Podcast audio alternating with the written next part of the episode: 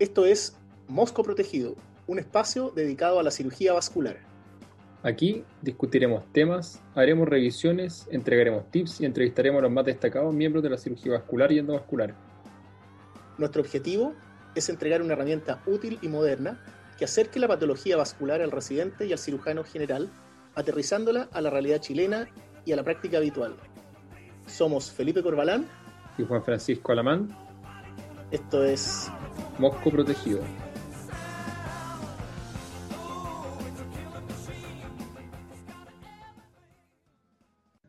Hola amigos, bienvenidos de vuelta a Mosco Protegido. Hoy día queremos conversar de síndrome iliocaus y, y de sus manifestaciones en los cuadros venosos. ¿Cómo estás, Felipe?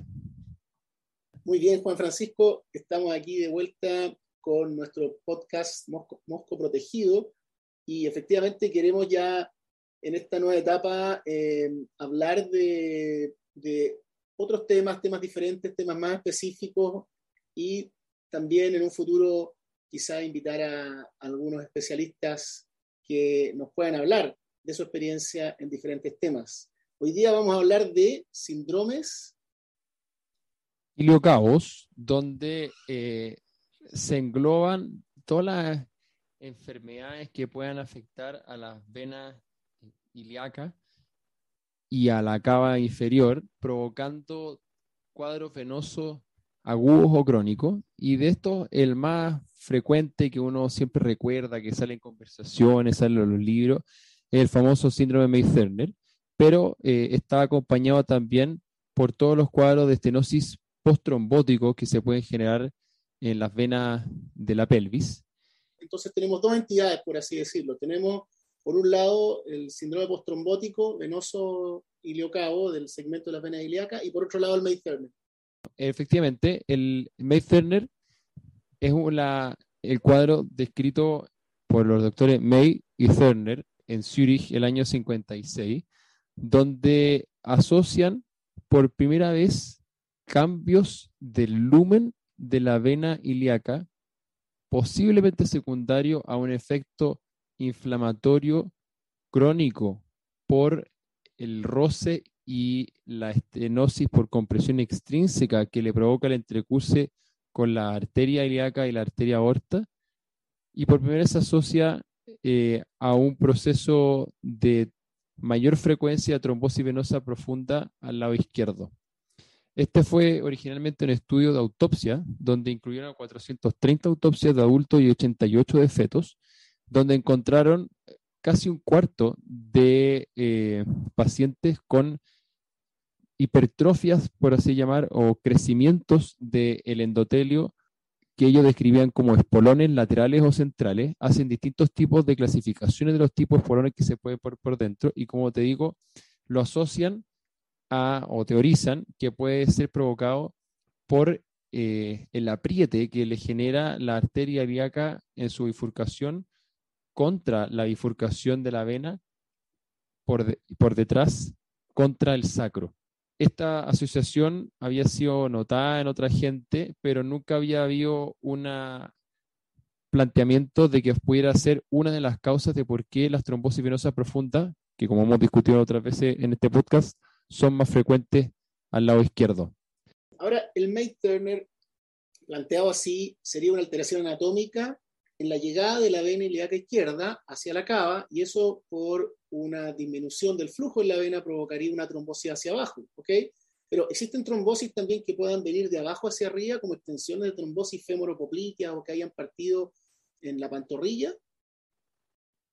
El lado izquierdo siempre tiene más trombosis venosa profunda, y el May-Thurner es una de las razones que podría explicarlo por generar una estenosis por compresión extrínseca de la vena ilíaca izquierda y además después generar estos procesos fibróticos crónicos por dentro de la vena que van generando pequeñas eh, estenosis o pequeños problemas al flujo de la sangre, pero no son la única razón para tener trombosis que se generan desde el sistema ilíaco. Y efectivamente, cuando han habido trombosis previas, por ejemplo, la vena queda enferma por dentro, eh, puede también generar sinequias eh, y fibrosis que siguen provocando un problema al paso a largo, a largo tiempo y efectivamente eh, esos son las estenosis venosas consideradas postrombóticas que también generan una mayor frecuencia tanto de trombosis venosa profunda a repetición como de síndrome venoso en general. Por ejemplo, una residuo varicosa o una insuficiencia venosa profunda. Ahora, Felipe, cuéntame, ¿tú cuándo sospechas en un paciente que hay o un Meissner propiamente tal, como hemos dicho entonces, la estenosis de la vena ilíaca común izquierda más frecuentemente, o cuando sospechas que hay un paciente que, si bien puede no tener un Meissner, tiene alguna alteración en la anatomía de la vena ilíaca para explicar los cuadros venosos que están viendo. ¿Cuándo tú sospechas que hay una estenosis de la vena ilíaca por compresión o por problemas crónicos de ella? Juan Francisco, uno sospecha de algún tipo de síndrome venoso eh, en base, uno, a la historia del paciente y también con respecto a los síntomas. Respecto de la historia del paciente, hay antecedentes muy importantes, como por ejemplo el antecedente de haber tenido una trombosis venosa profunda. Especialmente si aquella trombosis venosa profunda fue una trombosis eh, alta o una trombosis sospechosamente iliofemoral que produce edema no solo en la pantorrilla, sino que también muslo y en la raíz del muslo. Antecedentes, por ejemplo, de trauma pélvico que puedan haber producido ya sea una trombosis previa o alguna alteración, un traumatismo sobre los vasos venosos. Antecedentes de dispositivos endovenosos como los filtros, por ejemplo, eh, que se colocan en la vena cava, normalmente bajo las venas renales, la llegada de las venas renales, también nos puede hacer sospechar de, como elemento dentro de la historia, de la presencia de una estenosis de, ya sea de la vena ilíaca o de la vena cava. Ahora, hay pacientes que sintomatológicamente presentan edema unilateral, ¿ya? Eh, o que presentan, por ejemplo, linfedema, o que presentan úlceras venosas que, que se llaman recalcitrantes, es decir, que cicatrizan, se abren, cicatrizan, se abren, muchas veces en ciertas estaciones del año, pues logran cerrar más en invierno y en verano se tienden a abrir, o que frente a un mínimo trauma se vuelven a abrir. Todos esos síntomas em, nos hacen pensar en la presencia, o nos deberían orientar a pensar en la presencia de un síndrome venoso. Y por último, quiero mencionar que el síndrome de congestión venosa pélvico también puede hacer pensar en la presencia de una estenosis a nivel de las venas ilíacas, debido a que las venas ováricas y las venas eh, y otras venas colaterales pueden ser la vía de drenaje para pacientes que tengan obstrucciones en, las venas ilíacas hacia la vena cava. Estoy muy de acuerdo contigo, Felipe. Creo que este último punto respecto del síndrome de congestión pelviana es un punto muy interesante porque lo que ocurre es que ocasionalmente hay tanta estenosis de la vena, sea por compresión extrínseca eh, o por síndrome postrombótico, que eventualmente las venas ováricas y todas sus colaterales gonadales y pelvianas terminan siendo la vía de salida y de drenaje de la extremidad involucrada.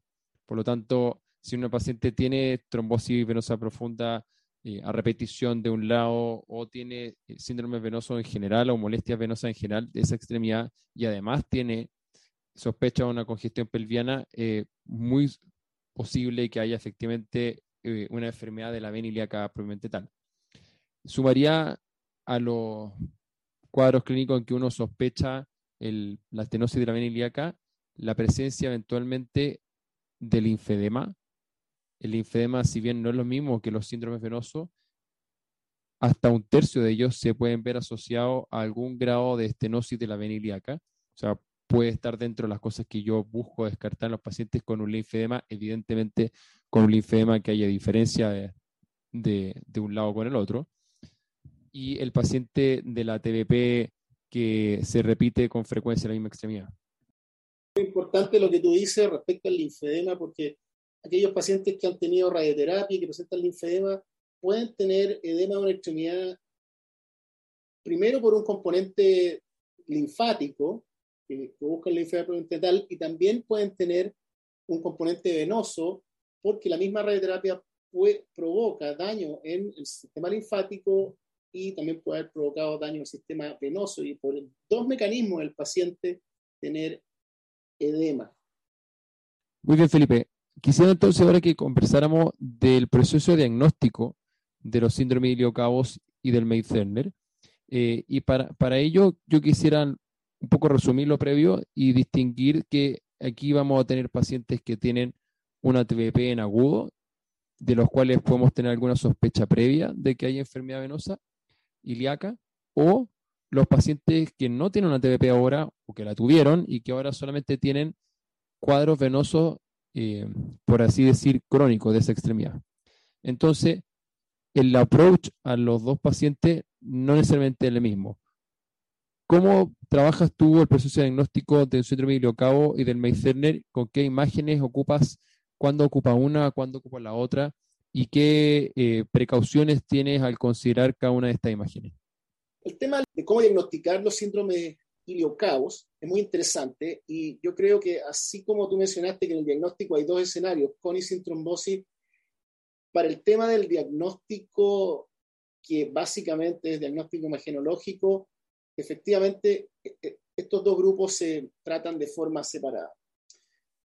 Cuando llega una paciente, mujer joven, que tiene historia de claudicación venosa, llega con una trombosis, una edema unilateral del lado izquierdo, sospecha de trombosis, bueno, los exámenes ahí son el ecodoppler, básicamente, para que es un examen rápido, fácil, que se hace en muchas urgencias, que lo que hace es confirmar el diagnóstico de la trombosis. Sin embargo, si uno sospecha que esa trombosis sube más arriba del ligamento inguinal, el ecodoppler se queda corto, porque el ecodoppler, si bien puede ver las venas ilíacas, las ve solo en algunos pacientes que no estén distendidos, que sean flacos, etc. Y si uno quiere ver las venas ilíacas y la cava, lo que necesita es un escáner, una angiotac en fase venosa. Y eso se hace normalmente en los servicios de urgencia o una vez que los pacientes eh, ya tienen el diagnóstico de la trombosis venosa. Cuando uno está viendo este paciente con trombosis, obviamente la prioridad es el tratamiento de la trombosis, que es básicamente la anticoagulación para evitar que el trombo progrese o desarrolle una complicación como una embolía pulmonar. Entonces, ese es el escenario, yo diría, típico de la paciente con trombo, que uno básicamente lo sospecha, como digo, cuando hay una trombosis ilio femoral del lado izquierdo en una paciente joven. El otro escenario es la paciente que no tiene trombosis. Esa paciente no va a llegar a la urgencia, obviamente, esa paciente va a llegar a puede llegar al médico general, puede llegar al cirujano vascular, puede llegar a, un médico internista, etcétera, puede llegar a diferentes especialistas porque su consulta es por edema, claudicación venosa o varices, insuficiencia venosa que puede ser unilateral. Esa paciente, cuando uno descarta razonablemente otras causas de edema y se queda finalmente con edema unilateral del lado izquierdo habitualmente, uno sospecha la presencia de alguna obstrucción mecánica en la vena. Y ahí es cuando empieza el estudio. También el ecodoppler es, yo diría, siempre el estudio de partida. Y el estudio de imágenes del eje iliocao también se puede hacer con angiotac.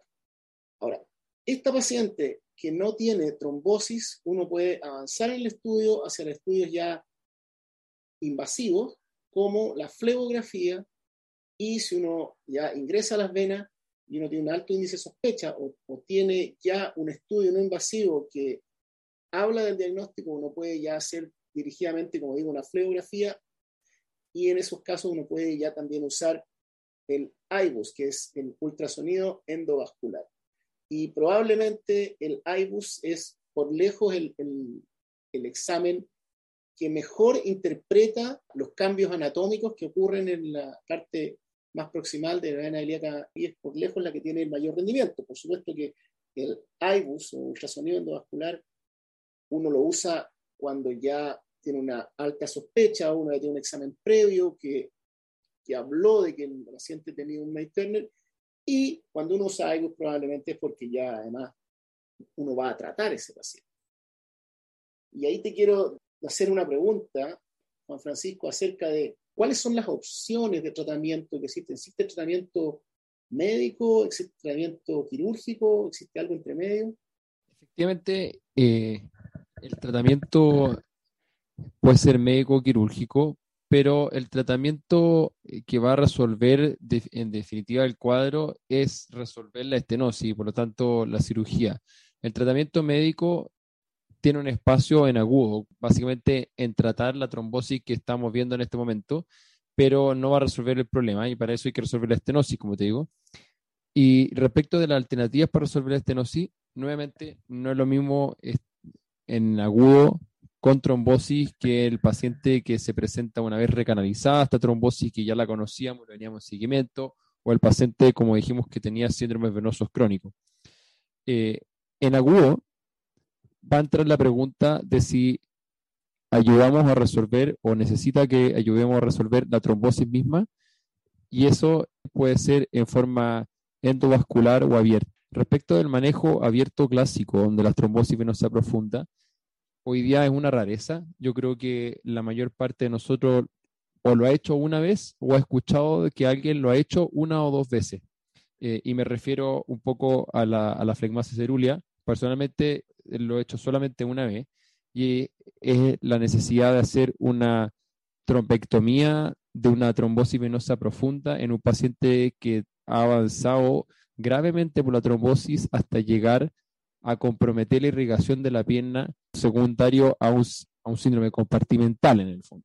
Y en general, lo que vemos hoy día es el manejo endovascular de la trombosis venosa profunda aguda masiva.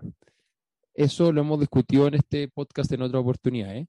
y se ha tenido alguna evidencia conflictiva en el último tiempo después del trabajo ATTRACT, donde costó dejar muy claro cuál era el paciente que tenía que ir a un manejo invasivo en agudo, pero un poco dando una idea, es el paciente con muy frecuentemente mujer con trombosis venosa profundas que vienen desde la vena ilíaca, conocidas como la, la trombosis venosa profunda masiva, con gran congestión de la pierna, con mucho dolor, con pocas horas o días de evolución, y ese paciente es el que le vamos a hacer dentro de nuestra alternativa endovasculares un manejo con la trombolisis.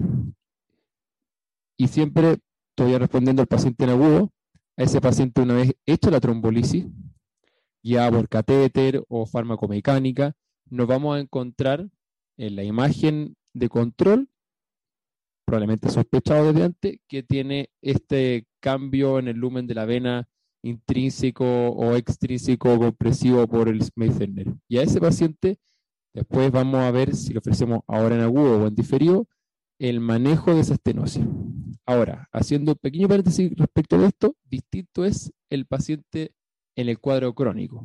Ese paciente, de nuevo, tenemos dos alternativas, como muchas veces la cirugía vascular, abierta o endovascular.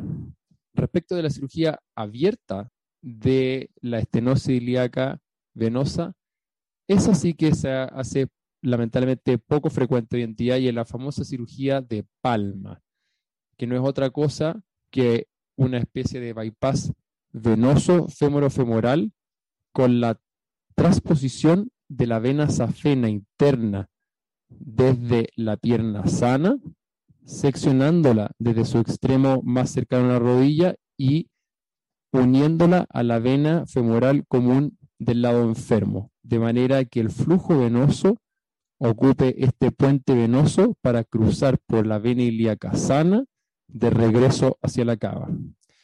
El doctor Palma fue un cirujano uruguayo muy famoso. Esta cirugía hoy día se hace muy extraordinariamente y se ha ido corriendo la situación hacia el manejo endovascular de la vena ilíaca, sea esta una estenosis intrínseca o una compresión extrínseca con Meissner. Felipe, en tu caso, en tu práctica, ¿Cómo manejas tú la trombosis venosa profunda en agudo del paciente que sospechas que tiene una estenosis de la vena ilíaca? Bueno, cuando uno ve una paciente con una trombosis iliocava, lo primero que se pregunta efectivamente, como tú dices, es si el fenómeno es agudo o es en parte agudo y en parte crónico. Y, y eso se responde básicamente, o el paciente lo responde con la clínica. Hay pacientes que tienen extensas trombosis ilio, iliocava o del segmento ilíaco femoral y que tienen escasos síntomas. Cuando uno ve a un paciente así, uno puede sospechar que hay cierto grado de cronicidad o de compensación previa y por eso el paciente frente a una obstrucción larga o una obstrucción alta no presentar tantos síntomas. El paciente que, que se presenta con una obstrucción ilíaca o de con trombo que se extiende hacia la vena cava y de ahí hacia abajo, lo que hacemos primero es ponerlo en anticoagulante. Eso es lo primero. ¿ya? Y cuando la trombosis es extensa, en general preferimos la heparina no fraccionada en bomba a, todo el resto de los anticoagulantes. Si bien se pueden usar otros, preferimos usar ese. Eh, se habla, hay gente que dice que la heparina fraccionada tiene cierto efecto antiinflamatorio, pero yo creo que lo más importante de usar heparina es que nos da un poco de tiempo, nos da una pequeña ventana de tiempo para completar bien el estudio del paciente el estudio diagnóstico, es decir, hacer un angiotag formal y entender hasta dónde llega el trombo y qué características tiene el trombo, mientras tomamos la decisión de qué es lo que vamos a hacer a continuación. Aquel paciente que tiene una trombosis alta, iliocao, cao, perdón, iliocao o iliofemoral, y que responde bien al tratamiento con anticoagulante, generalmente mantenemos el tratamiento anticoagulante aquellos pacientes que no responden o que evolucionan con edemas masivos eh, y evidentemente con flegmasias, que es la isquemia de origen venoso, esos pacientes van a una terapia intervencional. ¿Y en qué consiste la terapia intervencional?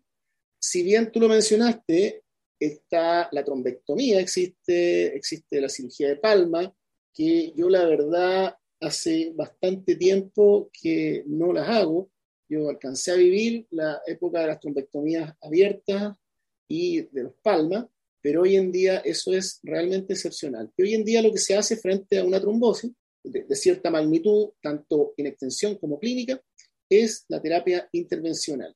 ¿Y en qué consiste? En la introducción de catéteres que se pueden introducir desde la vena femoral, la vena femoral superficial o la vena poplitea, catéteres que atraviesen el trombo y que traten el trombo, o sea, que, que licen el trombo, que a través de esos catéteres, que son multifenestrados, uno puede instilar medicamentos.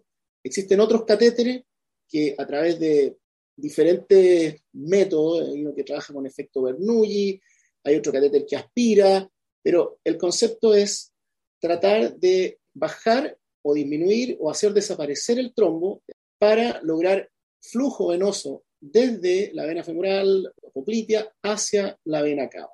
Cuando uno logra limpiar la vena, cuando uno completa el, tratamiento de lisi o de tromboaspiración, como digo, hay, diferentes métodos, pero el objetivo es básicamente crear un canal, digamos, por donde pase sangre. Ahí uno recién va a poder evaluar qué es lo que hay debajo y qué es lo que uno ve en aquellos pacientes que tienen May Turner, cuando uno logra limpiar el trombo, es que hay una lesión estenótica en la vena ilíaca común a la llegada de la cava. Y eso, en general, uno debe resolverlo, porque si uno limpia a un paciente o lo trombectomiza o lo lisa y no logra que el flujo se vierta o se drene adecuadamente hacia la vena cava, eso está condenado a la recidiva o al fracaso. Y si uno logra identificar, como digo, una estenosis, en la llegada hacia la vena cava, el tratamiento consiste en el implante de un stent, que es un dispositivo que abre la vena, dilata y permite que todo el flujo de la pierna pueda drenarse en forma más normal hacia la vena cava. Yo diría que ese es el tratamiento más habitual hoy en día. Si bien existen, como dijiste tú y dije yo, las cirugías, esos son hoy en día básicamente excepcionales. Efectivamente, Felipe, hoy día, como mencionábamos, el manejo quirúrgico tradicional de la estenosis venosa ilíaca es realmente infrecuente y se ha ido dando paso lentamente al manejo endovascular. Esto porque uno es más sencillo, es reproducible, eh, es además eventualmente repetible si es que se tapa o tiene cualquier otro problema y en cambio en la cirugía venosa requería de, la tradicional me refiero, de muchos pasos que permitieran que esto eventualmente siguiera permeable durante un largo tiempo. Efectivamente, Juan Francisco, el manejo endovascular es lo que se hace hoy en día y es como la vedette versus el manejo quirúrgico abierto, que es lo que se hacía antiguamente. Pero el manejo vascular eh, y la técnica endovascular tiene ciertos, em, ciertos detalles, por así decirlo, que, nos gustaría que, que, que nos aclararas, Juan Francisco. Efectivamente, yo creo que hay muchos detalles, pero dos principales. El primero, me parece a mí, es el de tener un muy buen diagnóstico de la ubicación de la lesión, sea esta interna o externa a la vena, y su extensión. Y el segundo es el tratamiento mismo, la elección misma del tratamiento que vamos a generar. Respecto del diagnóstico preciso, un poco lo conversamos recién, pero hay, una vez que está uno endovascular y ya está en pabellón, hay dos grandes alternativas, la flebografía y el eh, ultrasonido endovenoso o ICUS. Respecto de la flebografía, el problema que puede tener la flebografía es que si bien es, ubicuo, lo vamos a tener disponible en todos los pabellones de hemodinamia, el problema que tiene es que puede falsear la información. Y me explico por qué. Primero, las venas son de tan buena capacitancia que si el examen se hace con mucha presión, puedo ver una imagen falsamente amplia y a ver estenosis donde yo estoy mirando. El segundo problema que puede tener una flebografía y que eventualmente me lleva a errores es que a diferencia de las angiografías, las flebografías no ven ramas, no ven tributarias, ven lugares donde se lava el contraste, ven ausencia de contraste. Por lo tanto, por ejemplo, si yo estoy haciendo una fleografía desde la vena ilíaca, es posible que no vea la vena ilíaca contraria, sino que vea la llegada de sangre limpia, sin contraste, a la confluencia de la cava. Eso hace que los diagnósticos sean un poco más difíciles que la angiografía, donde yo voy a ver las arterias que van naciendo. Otro problema que puede tener la fleografía es que las venas, al tener una, tienen una compliance más grande que la arteria, pueden adquirir formas diferentes, muchas veces en forma de elipse más que de un óvalo más redondeado como en el caso de la arteria. De esa forma, una estenosis puede aplanar la vena y yo estar viendo la vena en un eje antero-posterior y que se vea falsamente normal. Sin embargo, si yo giro el equipo, voy a ver que efectivamente está estrecha. Eso ciertamente también es un problema que puede ocurrir en las arterias, pero es menos frecuente.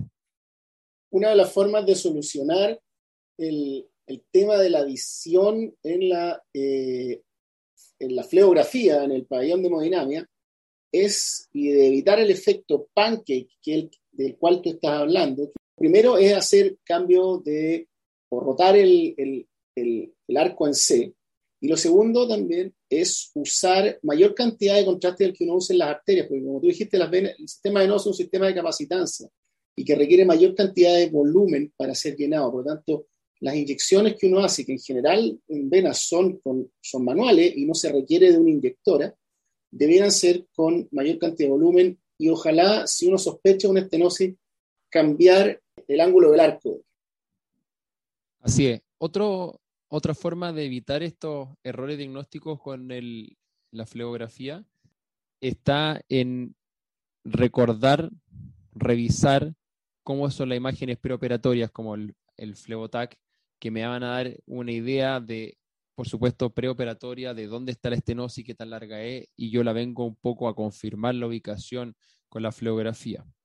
Entonces, como decíamos, si bien este es el examen que vamos a tener más disponible, el ideal es el endosonido, o sea, el ultrasonido eh, endovascular, que es el IBUS, que no está disponible en, todos los lugares, porque me va a permitir hacer un diagnóstico muy preciso de dónde se inicia la enfermedad y dónde se termina. Y además de eso, me va a permitir, en el caso de los pacientes que tienen una estenosis por culpa de trombosis previa, me va a permitir saber incluso si es que tengo canales diferentes de estenosis venosa entre ellos dentro de la misma vena ilíaca.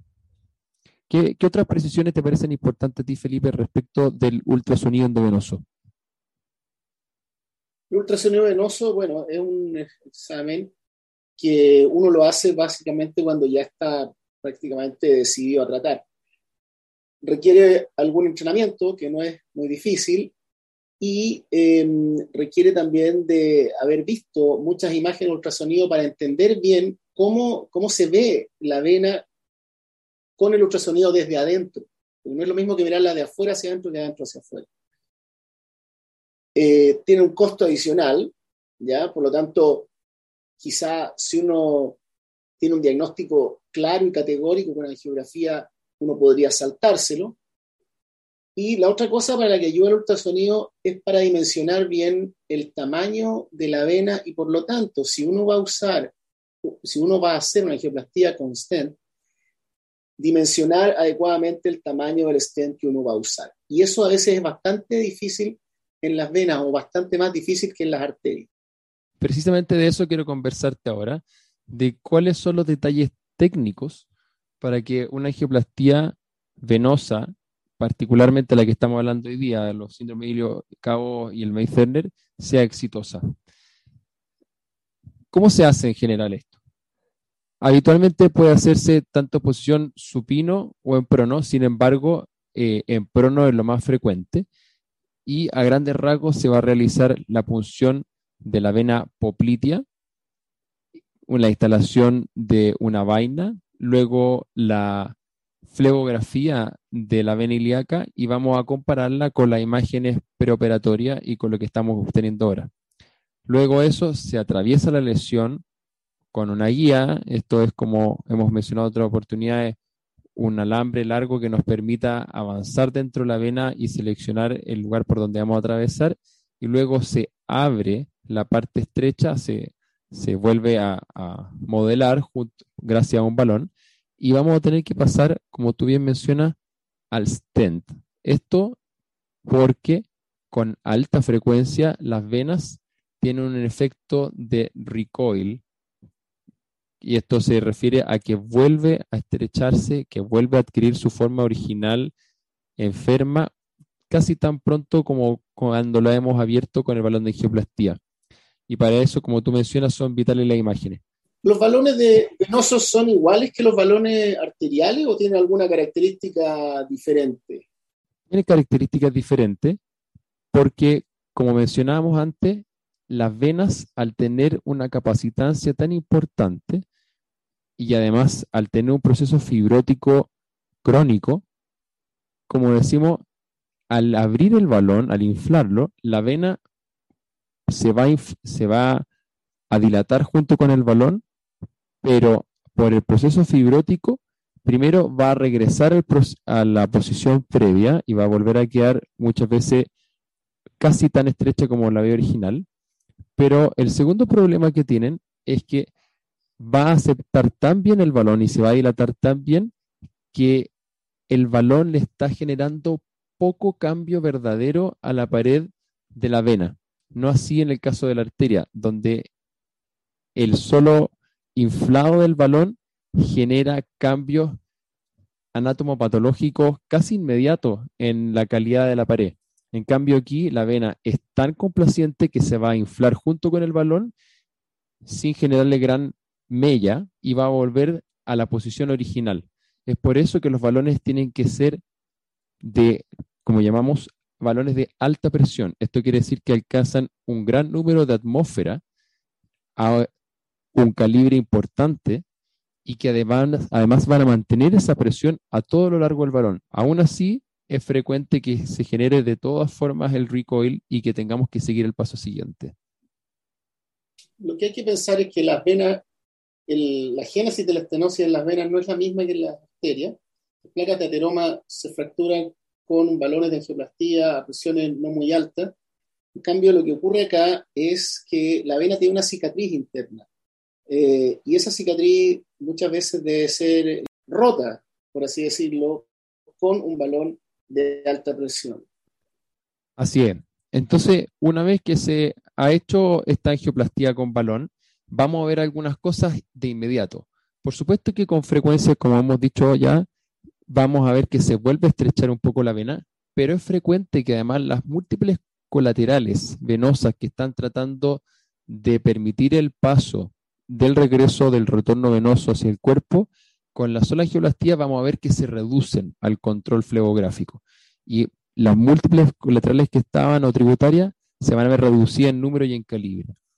Pero vamos a pasar, en la gran mayoría de los casos, al paso siguiente, que es el despliegue de un stent que permita mantener a largo plazo el calibre alcanzado por la vena después de la angioplastía.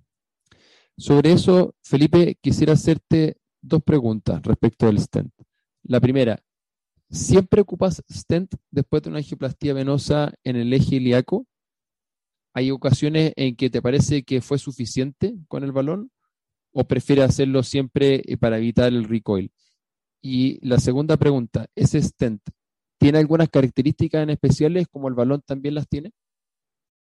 Yo creo que cuando uno se enfrenta a una lesión venosa del eje iliocavo, uno está enfrentado básicamente a dos situaciones. Una es la del May Turner, que produce una estenosis en la llegada de la vena ilíaca hacia la vena cava, de la vena ilíaca izquierda hacia la cava. Y en esos casos es muy, muy eh, raro, infrecuente sería que si uno ya está tratando esa estenosis uno no salga con stent, porque esa lesión es una lesión que tiene mucho recoil, o sea, se recoge demasiado, vuelve a, estrecharse a pesar de que uno la plastille con balón, y eh, además, en el caso del Turner hay una compresión extrínseca, ¿ya? que independientemente que uno dilate, dilate, dilate, siempre va a estar la arteria por delante, la arteria ilíaca común derecha por delante, eh, comprimiendo a la vena del lado izquierdo, contra el cuerpo de L5. Entonces, de un Mike Turner, eh, yo te diría que es, no me imagino la situación en que uno pueda salir sin un stent. Diferente es aquel paciente que tiene un síndrome postflevítico eh, con o sin Mike Turner, pero un síndrome flevítico que involucra no solamente el origen o la, llegada de la vena ilíaca como la izquierda a la cava, sino que, que tiene comprometido hacia la vena ilíaca común izquierda distal, por ejemplo, o hacia la vena ilíaca externa.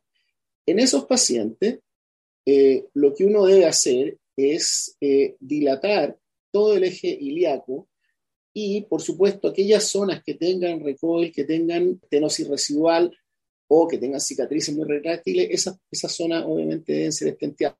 Pero podría ser que ese paciente que está tratándose de una por este síndrome postfleítico con lesiones en todo el eje pueda quedar con zonas sin stent y solamente una angioplastia.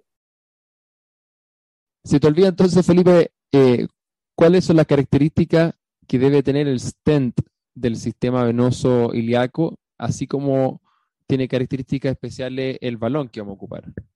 Bueno, básicamente los stents venosos son stents de nitinol, que son de diámetro más ancho, normalmente van entre 14 y 18, dependiendo de, la vena. También existen de 12, que son más para la vena ilíaca externa y femoral, pero para la vena ilíaca común son de 14, 16 o 18, eso es lo habitual. Y eh, son de celdas eh, más abiertas en general. Claro, como tú bien dices, son de, de 16, 18 milímetros de ancho eh, siempre con un poquito más de sobredimensionamiento que los stents arteriales, aprovechando que la vena tiene gran capacitancia y que pueden adaptarse a esta mayor forma, no están así las arterias. Y como tú dijiste, son de este material famoso del nitinol, que es una aleación de níquel con titanio, que es un metal que va a permitir cierta flexibilidad, pero va a ser un stent que en general es desnudo este stent, Felipe, se despliega en forma autoexpandible o vamos a necesitar stents que estén montados sobre un balón para desplegarlo en la vena ilíaca? stents venosos en general son autoexpandibles. Los stents balón expandibles se usan más bien para, para otras condiciones, arterias, eh, lesiones duras, cálcicas, pero en vena la mayoría de los stents que se usan son autoexpandibles. Excelente. Y cuéntame, ¿hay alguna precisión al momento de elegir este stent? Me refiero, además de eh, la ligera sobredimensión en su diámetro, ¿cómo elegimos el largo del stent? ¿Se lo dimensionamos de un largo acorde solamente a la lesión que estamos tratando o tratamos de, eh, por ejemplo, avanzar todo lo posible de distancia dentro de la vena hasta la cava por arriba y hasta la femoral por debajo? ¿Cómo elegimos el largo de ese stent? Bueno, los stents venosos, como dijimos, son en general autoexpandibles, habitualmente son de nitinol, y refuerzo lo que tú dijiste respecto de sobredimensionar bien el stent, es importante, las venas tienen alta compliance, es importante que el stent no, no quede muy justo, porque incluso un stent que queda muy corto podría migrar, muy, perdón, muy poco sobredimensionado puede migrar, y respecto del, del largo, el concepto es tratar la zona desde un segmento de vena sana hasta un segmento de vena sana. En las lesiones venosas es raro que existan lesiones muy cortas y estén venosos, de hecho, no, existen, no son muy cortos. En general, los estén venosos todos son de 6 centímetros o 8 centímetros de, de largo y más. ¿ya? Porque la lesión más corta que uno trata en general no es, no es de menos de eso. Y muchas veces se requiere si es que tenemos lesiones largas de más de un stent. Oye, Juan Francisco, pero hemos estado hablando de balón, stent, qué sé yo, y bueno, nosotros sabemos de, de la patología arterial y de la cirugía endovascular arterial que cada vez que uno usa un dispositivo, al paciente le agrega un fármaco para evitar que ese dispositivo o la arteria que tiene ese dispositivo se tape, y uno siempre cuando usa un dispositivo habla de la permeabilidad, de cuánto dura el dispositivo. ¿Cómo es en las venas? Y en las venas te quiero preguntar tres cosas. ¿Qué pasa con la anticoagulación? ¿Qué pasa con la antiagregación en estos pacientes? ¿Necesitan anticoagulación? ¿Necesitan aspirina? ¿Necesitan clopidogrel? Dos, ¿cuál es la permeabilidad de esto? Este? Porque es igual que las arterias, se tienden a tapar, hacen hiperplasia neventimal. ¿Cómo, ¿Qué es lo que pasa después o al tiempo después que uno pone un stent? Es una muy buena pregunta. Las maniobras adyuvantes que nosotros hagamos para permitir una mayor permeabilidad de la angioplastía realizada varían según los dos grandes casos que hemos comentado hoy día. Primero, si un paciente que hemos tratado con la trombosis venosa profunda en este episodio en agudo, ese paciente tiene su indicación propia de seguir anticoagulado. En ese paciente, aunque hemos resuelto el problema que probablemente dio pie a la trombosis venosa profunda, ese paciente de todos modos tiene un proceso inflamatorio procoagulante que está ocurriendo ahora. Así que ese paciente va a tener probablemente una indicación de anticoagulación durante los próximos tres o seis meses, dependiendo de un caso al otro. Ahora, respecto de si al paciente que no tiene trombosis venosa profunda ahora y le hemos abierto esta lesión ilíaca, la verdad es que no hay una respuesta categórica sobre si mantenerlo anticoagulado o no. Posiblemente si se logró abrir la estenosis en forma satisfactoria y tiene un buen flujo, probablemente ese paciente no tiene indicación de tratamiento anticoagulante a largo plazo y podría bastarle la prevención secundaria con aspirina. Eventualmente, si creemos que el stent es muy largo o tiene mucha enfermedad trombótica antigua, caso a caso se le puede agregar tratamiento anticoagulante, pero no es de regla en los pacientes que se han tratado en la fase no aguda, digamos. Hay que acordarse de que muchas de estas pacientes eh, debutan con trombosis y como tú dijiste requieren tratamiento anticoagulante por tres, seis meses o a veces un poco más. Pero algunos de esos pacientes tienen eh, trombofilia y en esos pacientes podría, ser, podría estar indicada la anticoagulación por tiempos más largos o incluso de por vida. ¿Qué pasa con el outcome? ¿Cuánto duran estos stents?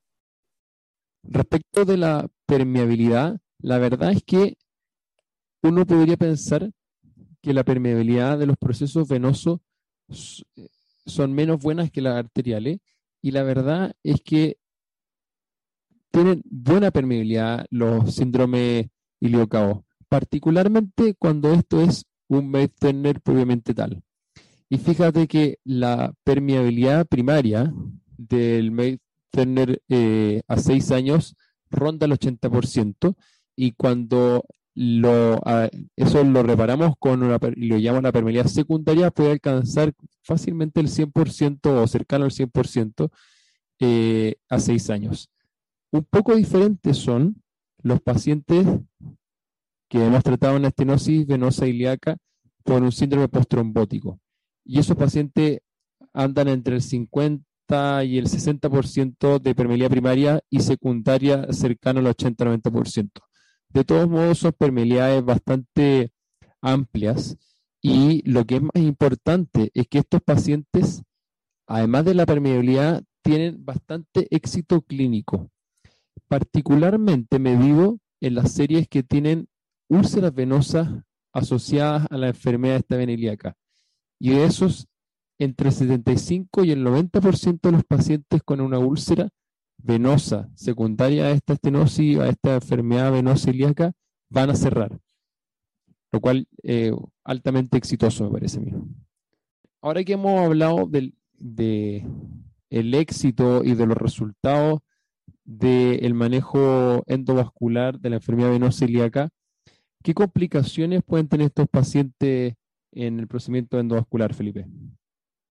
Bueno, Juan Francisco, como todo procedimiento endovascular, obviamente no está exento de complicaciones. Y yo te diría que las complicaciones aquí pueden venir de, tres fuentes, por así decirlo.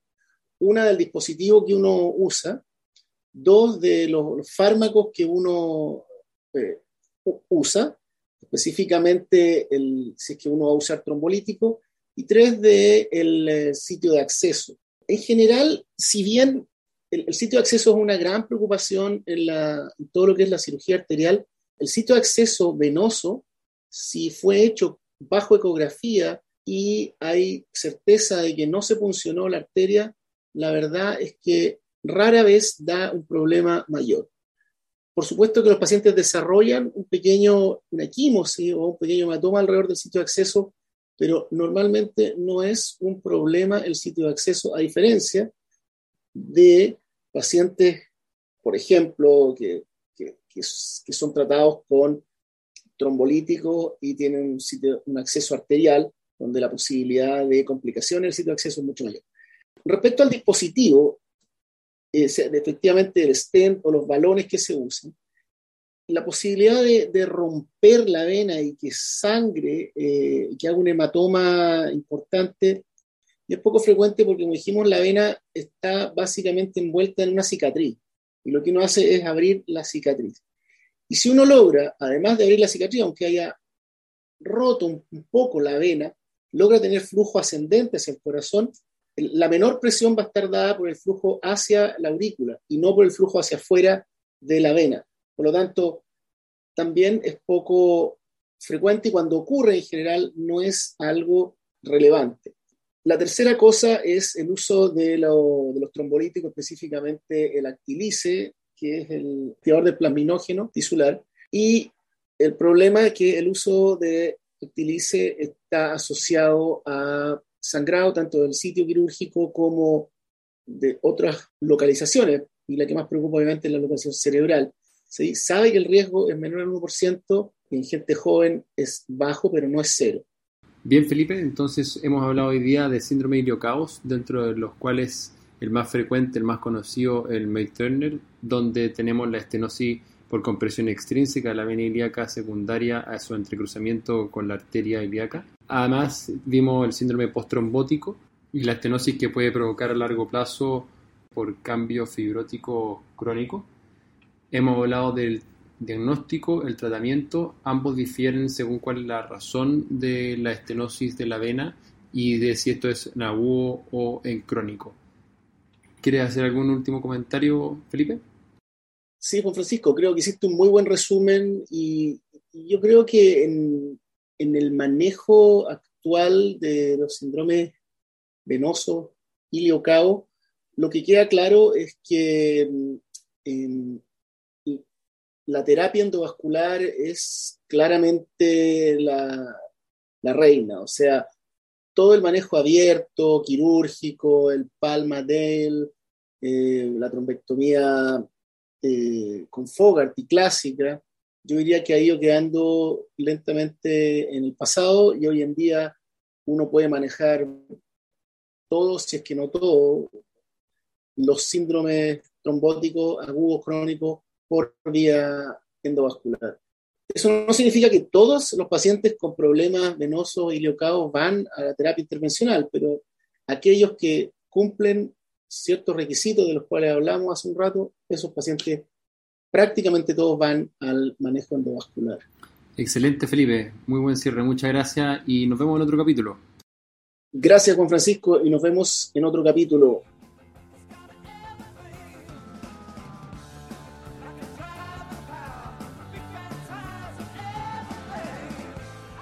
Bien amigos, terminamos así nuestro episodio de hoy.